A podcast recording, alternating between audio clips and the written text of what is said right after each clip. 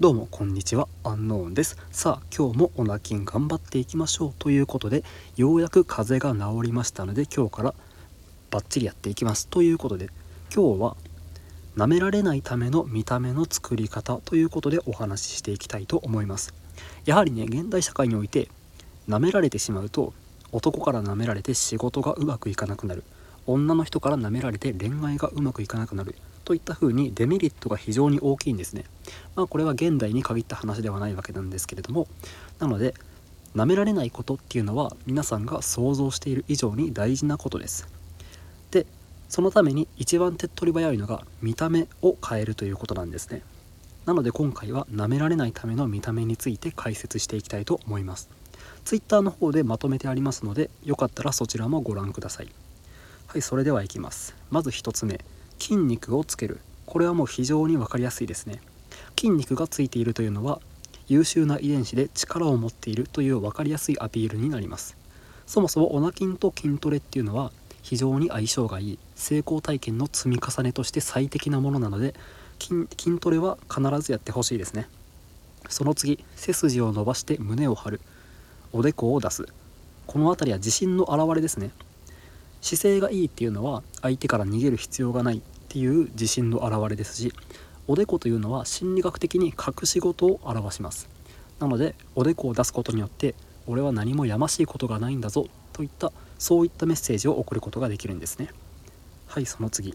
日焼けする、まあ、日焼けなんでだっていう人いるかもしれないですけれどもこれは運動能力が高いということを暗に示すことができるんですよね。まあ、えー、古代では男っていうのは獲物を狩るために必死で獲物、えー、狩りをしていたわけなんでその運動能力というのは必須だったわけなんですよね。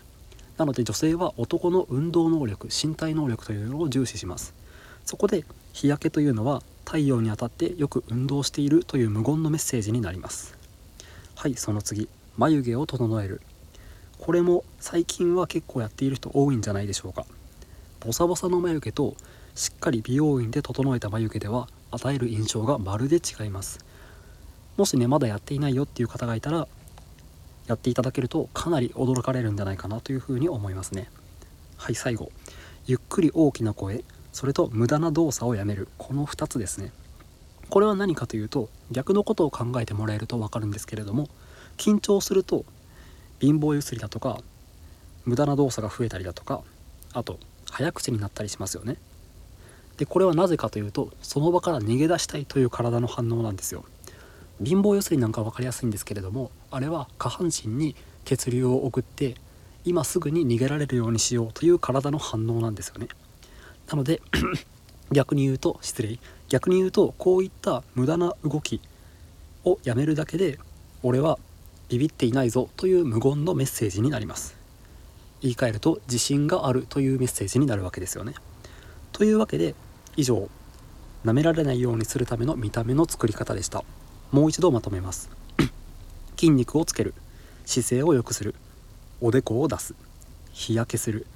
眉毛を整える。ゆっくりと大きな声。無駄な動作をやめる。はいこの辺りを意識していただけるとかなり周りの反応も変わるんじゃないかなというふうに思いますので是非できることからやってみてくださいということで今日はここまでです正しいオナキンの方法を広める活動をしています。是非応援よろしくお願いします。それでは皆さんごきげんよう。